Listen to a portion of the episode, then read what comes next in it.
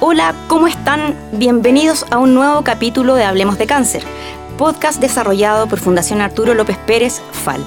Qué gusto volver a encontrarnos y compartir junto a ustedes este espacio de conversación y educación sobre distintas temáticas relacionadas con el cáncer. No quisiéramos partir este programa sin recordarles que queremos escuchar sus opiniones y también sus sugerencias sobre qué temas les interesaría que abordáramos. Como muy simple, solo escríbanos a hablemosdecancer.falp.org y nosotros recogeremos sus opiniones. Hoy vamos a conversar sobre el rol que tienen los medios de comunicación cuando hablamos de cáncer lo que los impulsa, las temáticas y los desafíos que surgen en esta materia. Para ello, queremos darle la bienvenida a Antonia Domeico, periodista de revista Sábado del Mercurio y ganadora del Premio Nacional de Periodismo en Cáncer La Palabra es Esperanza. Y por otro lado, a Sebastián Urbina, licenciado en Medicina de la Universidad de Chile, eso quiere decir que fue casi médico eh, porque casi terminó la carrera completa. Eh, y además periodista especializado en el tema de salud, con una vasta experiencia en prensa escrita, en medios como La Tercera y El Mercurio, y además hoy cofundador de el portal eh, online Cáncer Latam, primer medio digital especializado en cáncer, junto a la periodista Sonia Lira. Hola chiquillos, ¿cómo están? Hola, muy bien, gracias. Hola, Eugene. Aquí ansiosos por participar en este espacio educativo. Hoy día les toca del otro lado. Ustedes no entrevistan, los entrevisto yo. Exactamente. a ver si pasamos la prueba. Para eso no somos muy buenos los periodistas. Los medios de comunicación eh, son un canal fundamental de educación y difusión en temáticas de salud y en este caso eh, en temáticas como el cáncer. Ustedes son el puente de conexión con historias humanas de pacientes, de sus familias, nuevos tratamientos, tecnologías y un sinfín de temáticas que muchas veces entregan esperanza a personas que atraviesan por una enfermedad oncológica. Sin embargo, muchas veces vemos lo difícil que puede ser abordar estos temas, en especial cuando competimos con una contingencia o con una pauta tan movida, por ejemplo, como la de los últimos tiempos. Se puede hablar de cáncer en los medios de comunicación y aquí me gustaría tener la opinión de ambos. Sebastián, eh, desde tu trayectoria, y Antonia con una mirada más fresca. Ustedes hoy día no la ven, pero es muy jovencita.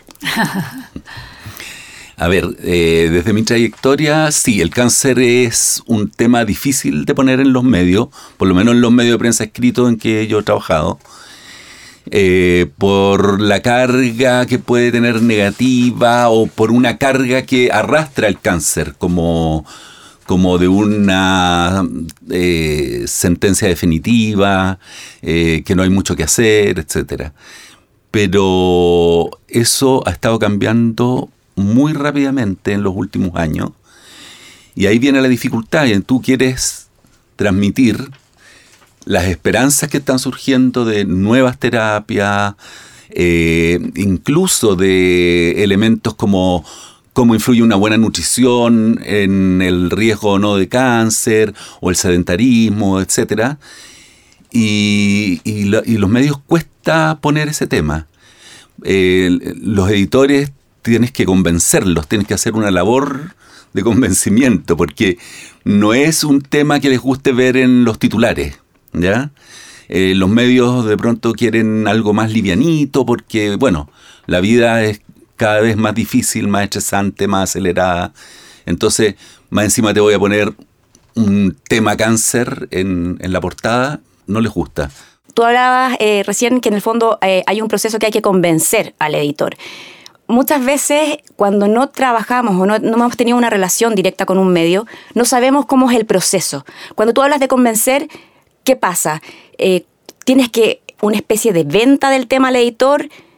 ¿Cómo, ¿Cómo funciona desde que tú piensas un tema hasta que ese tema finalmente sale publicado, por ejemplo, en un diario? Bueno, hay un proceso de convencimiento, tú te convences de que es importante porque tú has leído un paper, un estudio, no sé, has investigado, has navegado por internet, has visto que hay un tema que está muy posicionado, lo ofreces al editor, pero ahí hay variables. O sea, si tú le dices al editor, mira, este es un estudio de Harvard que demuestra que... Ya, puntos a favor.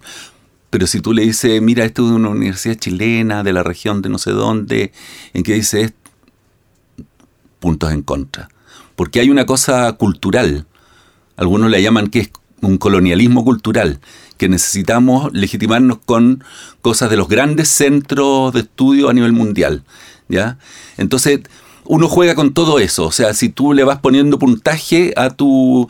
O sea, si dices, mira, y además aquí participaron pacientes chilenos en este estudio clínico, que demostró que este tratamiento es súper bueno para cáncer gástrico, por ejemplo. O a lo mejor en este estudio de Harvard también participó un especialista chileno. También, exacto. Entonces ahí como que ya, lo, es más probable que lo acepten, pero es un tema difícil, es un tema difícil de, de, convencer al editor. Bueno, en realidad yo no estoy tan metida como en el día a día, en el, en el diario como estoy en la revista.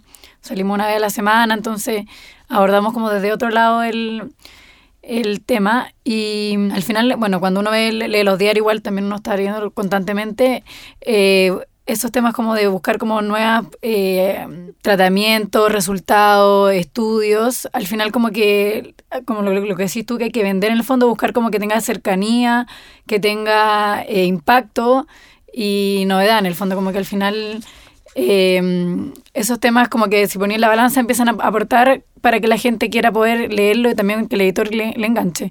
Y por en mi pega personalmente eh, tiene que ver como más como la particularidad de la historia, como buscar eh, hablar del tema, porque el, tema del cáncer es como súper, lleva mucho tiempo, se ha hablado desde muchas aristas, pero tratar de encontrar esas aristas como que tal vez se han tocado un poco menos, en este caso el, del reportaje del, del doctor Claudio Mora. Eh, era como por el trabajo que había hecho él y también como la mirada que él tenía del cáncer, que era como tratar de sacarse esta cosa que decías tú como de como más como terrible o como una sentencia y como no, no plantearse como él como un como que la gente se compadezca de él. Sebastián, tú hablabas que había habido un cambio, que antes era más difícil hablar de cáncer en los medios, en este caso eh, tu experiencia básicamente en, en la prensa escrita, que hoy día. ¿Sientes que a lo mejor eh, eso se debe eh, a cosas puntuales, no sé, a la ley de cáncer, a que el cáncer en, el en, general se ha transformado eh,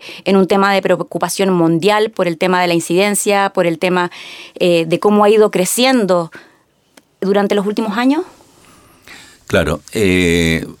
bueno, yo creo que fundamental es de que el cáncer está, digamos, al borde de ser la primera causa de muerte, ¿no es cierto?, desplazando las enfermedades cardiovasculares. Y en varias regiones de Chile ya es la primera. En, los 50, en los años 50, 60, 70, las enfermedades cardiovasculares se llevaban casi todos los presupuestos de investigación. Porque también hay una inequidad de pronto en las enfermedades. O sea, en ese tiempo afectaba los infartos eran de los gerentes, de los ejecutivos, de los más estresados de la sociedad, digamos, y se hacía mucha investigación en eso. Ahora, el cáncer es bastante más transversal, ¿ya? Entonces, y en este momento, ya llegando a un primer lugar de, mortalidad, eh, tú tienes que invertir y recursos en investigación, en prevención, ¿no es cierto?, en políticas públicas como la ley de cáncer en Chile, e invertir lucas, o sea, financiarlo. Como te digo, es una, es una enfermedad en que hay mucho por decir, mucho por trabajar, mucho por educar. Y yo creo que los medios, eh, digamos, si te quieres alejar de la parte negativa, eh, hay mucho campo positivo en este momento para trabajar en cáncer. y el medio tiene una cosa que todo el mundo quiere, que es el tema de la masividad. O sea, el número de personas a las que puedes llegar, eh, difícilmente lo puedes conseguir a lo mejor desde una institución privada, desde una institución de salud. Entonces, tienen mucho todavía que aportar. Exactamente. Y yo creo que eso es lo que está abriendo a los medios a este tema. ¿Cómo creen ustedes que en este caso se conecta un medio de comunicación con, el cáncer, desde la historia humana, los avances científicos, nuevas terapias, desde lo positivo, o es más fácil desde lo negativo? En mi caso por lo menos va más desde la historia humana, pero como que creo que esta idea como, como para aportar en el debate del cáncer, como eh, lo importante en el fondo de que por qué hay que ver el cáncer de partida es porque mucha gente está teniendo cáncer. Yo creo que todos tenemos algún cercano que ha tenido cáncer y eso ya lo hace eh, muy relevante a la hora de llevarlo en los medios. Y la gente en general como que o los editores también no quieren llevar titulares de cáncer porque lo asocian como a, cosas como medias terribles, pero como que hay que borrar tal vez esas como... Eh, como paradigmas que definen lo que el, o sea, el cáncer significa muchas cosas, pero como muchos otros problemas de la vida. Y al final ya pasa a ser algo como muy cercano en todas las familias, en todos los grupos de amigos, está eh, ya para que llegue a ser como el la causa de muerte más alta en el fondo es porque está ya es parte de la vida de todos el cáncer de alguna manera. Entonces como eh, aterrizarlo y en ese sentido la historia humana creo yo que son fundamentales como demostrar como que nada es tan negativo y nada es tan positivo y como que si te mejoraste en un proceso de una etapa del cáncer, el cáncer es muy largo, tiene muchas variables, entonces como em, buscar como más los matices de las historias y también de como parar de paralizar en el fondo la, la enfermedad como de, se salvó. Bueno, el mismo doctor Mora decía, anoté un tuit porque ese me, gustó mucho, de hecho lo puse en el artículo que decía, como comillas, tristemente falleció el cáncer luego una larga pelea. Y él pone en exclamación, eso no es lo que pasa, por favor no hablen de mí así cuando me muera. Lo puso en el Twitter. Y eso habla en el fondo de cómo nosotros los medios tratamos lo, el tema y cómo en realidad no deberíamos tratarlo así, sino como eh, aterrizarlo y humanizarlo, aunque haya nuevos tratamientos o tal vez cifras que, que podrían ser como difíciles, como que es la causa más alta de cáncer, de muerte, perdón, eh, pero, pero tratar de como borrar esas partes y buscar los matices de la historia. Y, y, así como tratar de que la gente también se quiera informar más, porque al final eh, lo que más importa en el fondo es como que hay un control, eh, como una prevención en el fondo, poder hacer un examen anterior y, para eso la gente tiene que parar de tenerle tanto miedo al cáncer y como conectarse más como con que es algo que puede ocurrir y, y romper esas barreras, creo yo que eso. Perdona. Y lo otro que yo creo también que está pasando es que hay más gente dispuesta a hablar de su historia de cáncer. Que antes la gente se ocultaba. O sea, era como cáncer y te guardabas ahí en tu casa y no aparecía más. Entonces, eh, yo creo que eso ayuda mucho a que la gente comparta su historia con sus bemoles, con las tragedias, con los momentos felices, etcétera. Eso sirve mucho. Ahora, eso, nosotros por lo menos en el medio que tenemos, Cáncer Latam, eh, es, digamos, nos hemos dado cuenta ahí, eh, por las redes sociales, el efecto que tiene una historia con un rostro humano que cuenta su experiencia a una historia de apareció esta nueva terapia o, no sé, se descubrió que, eh, no sé, se, se, anda ahí inflamado todos los días, es probable que vaya a tener cáncer va un poco con, según, con, el tema de humanizarlo, en el fondo. Exactamente. ponerle una cara. Ponerle cara. Claro, es que al final es ver cómo qué pasa con, no sé, te dicen cáncer significa tales y tales cosas, va a tener tales efectos secundarios, y todo suena muy heavy, pero cuando alguien te dice, me, yo tuve y me pasó esto y lo, lo arreglé así, lo pensé así, o me sentí de tal manera, como que hace que sea algo más eh, conversable, más menos como duro yo se los preguntaba porque a mí me pasa algo bastante especial. Em,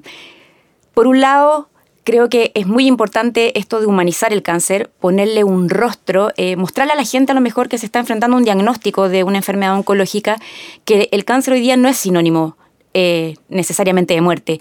La medicina ha avanzado, hay tratamientos, hay esperanza, pero por otro lado, también siento que los medios cuando abordan una enfermedad desde el lado negativo, por ejemplo, desde la incidencia, desde la tasa de mortalidad, primera causa, es realmente cuando la gente, probablemente por susto, la gente como que reacciona.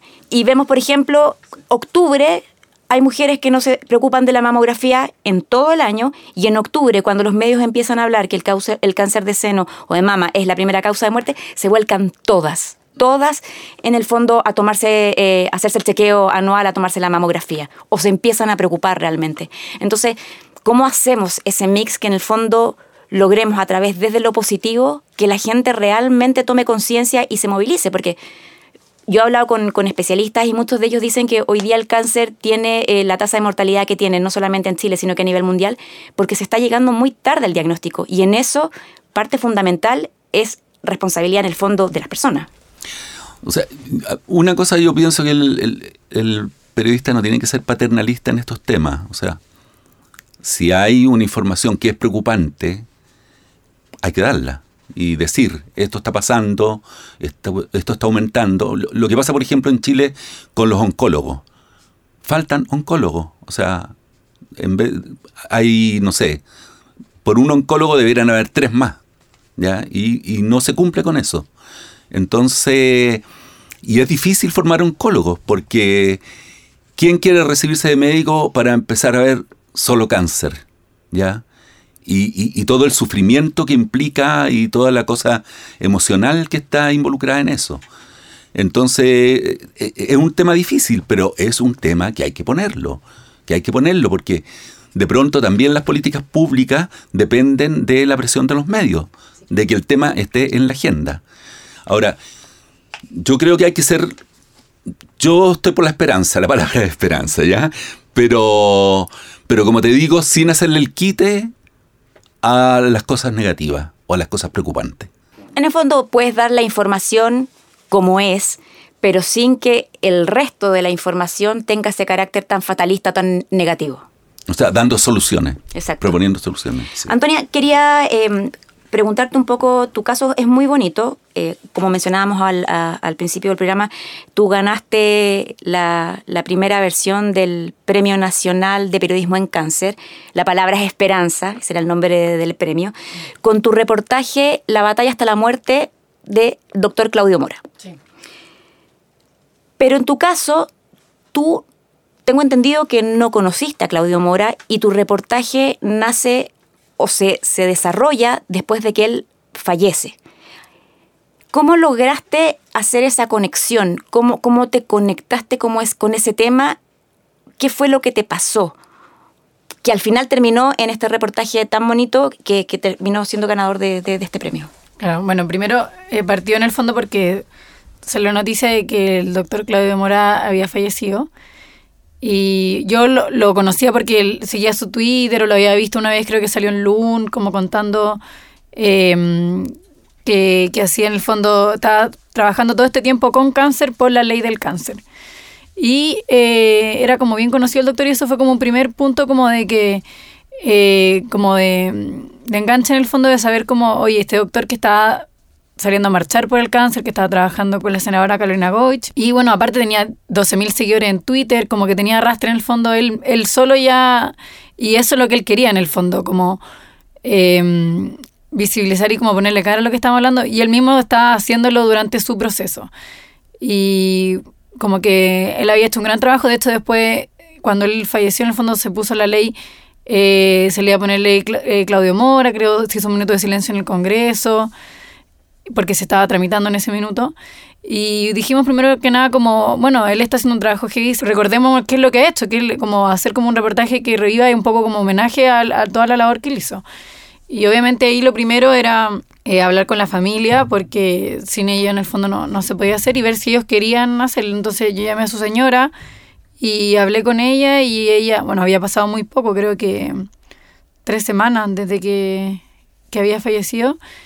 Y ella le pareció, quiso contarlo y como que todos tenían como esta idea que nosotros queríamos, teníamos inicialmente de querer como, como recapitular y como recordar y, darle como espacio a todo lo que le había hecho, todos tenían como esta misma inquietud. Aunque tal vez podía ser difícil hablarlo conmigo, ju- juntarse conmigo para ella que en el fondo estaba viviendo un duelo, eh, aceptó el tiro, fui a su casa, estuve con ella como dos horas conversando.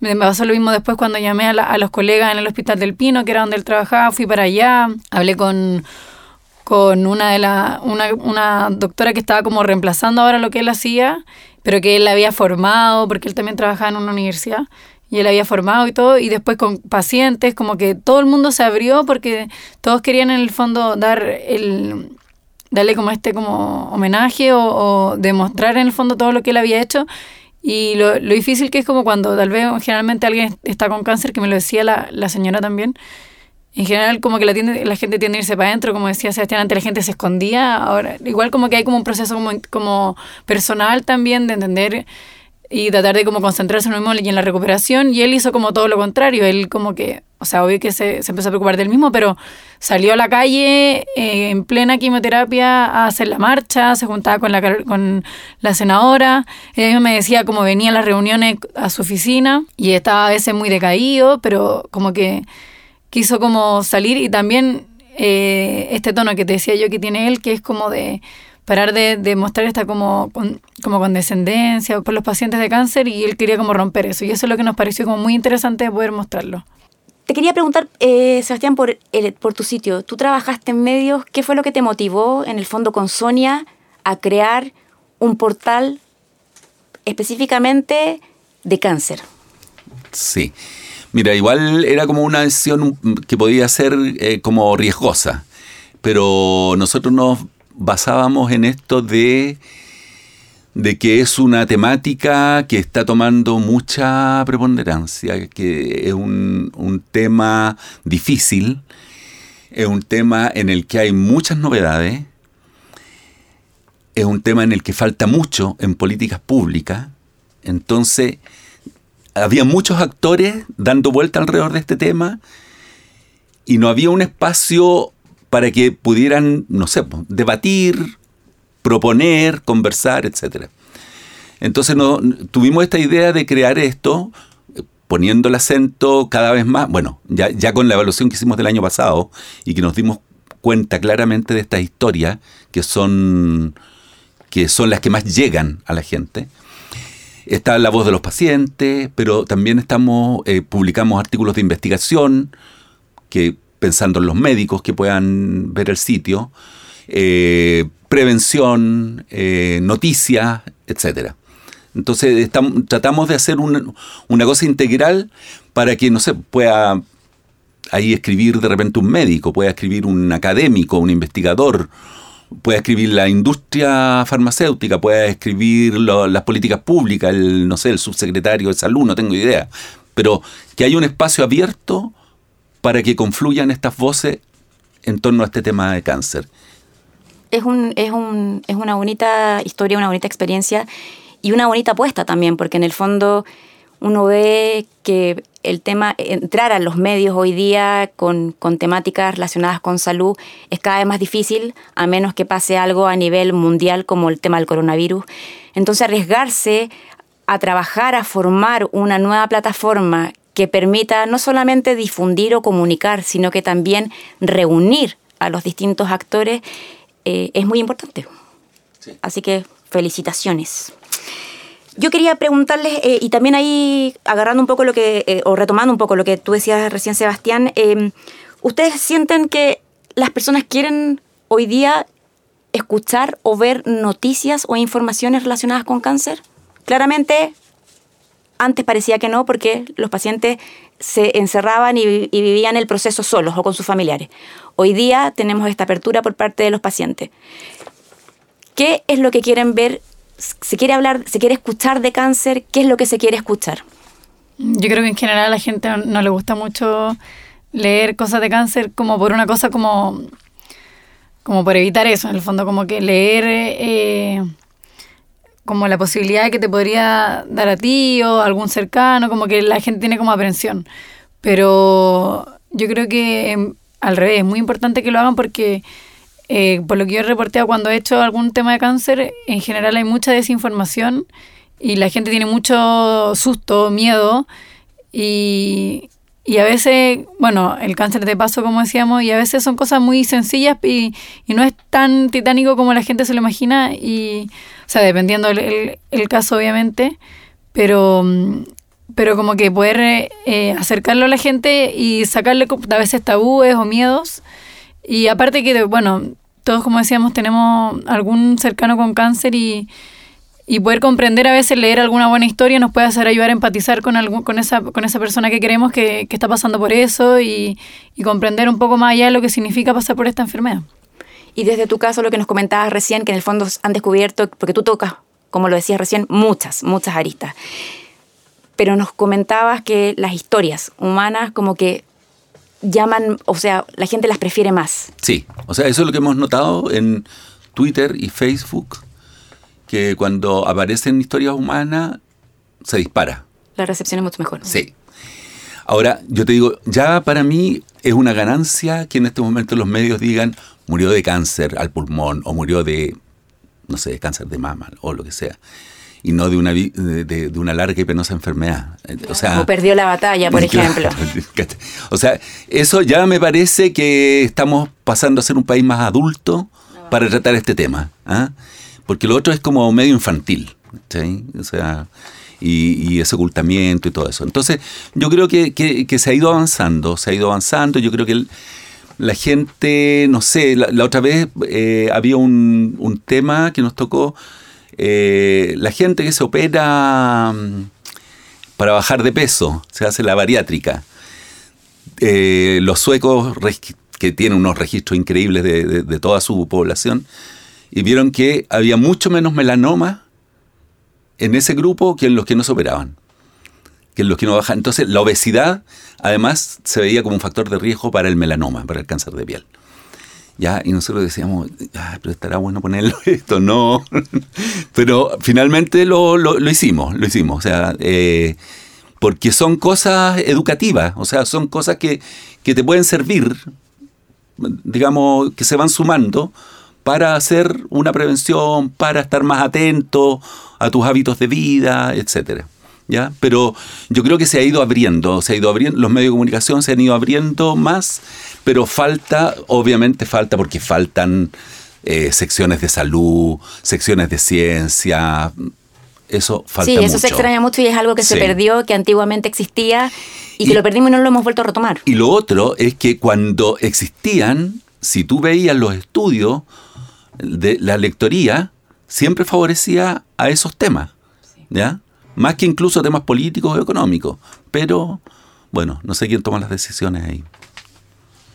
Chiquillos, la última pregunta. Eh, ¿Cuáles sienten ustedes entonces, como para ir cerrando lo que hemos conversado, que son los grandes desafíos que, tienen los medios de comunicación y nosotros también como, como parte de un gremio, como periodismo, eh, en torno a cómo abordar, cómo apoyar la educación, cómo comunicar temáticas relacionadas con el cáncer?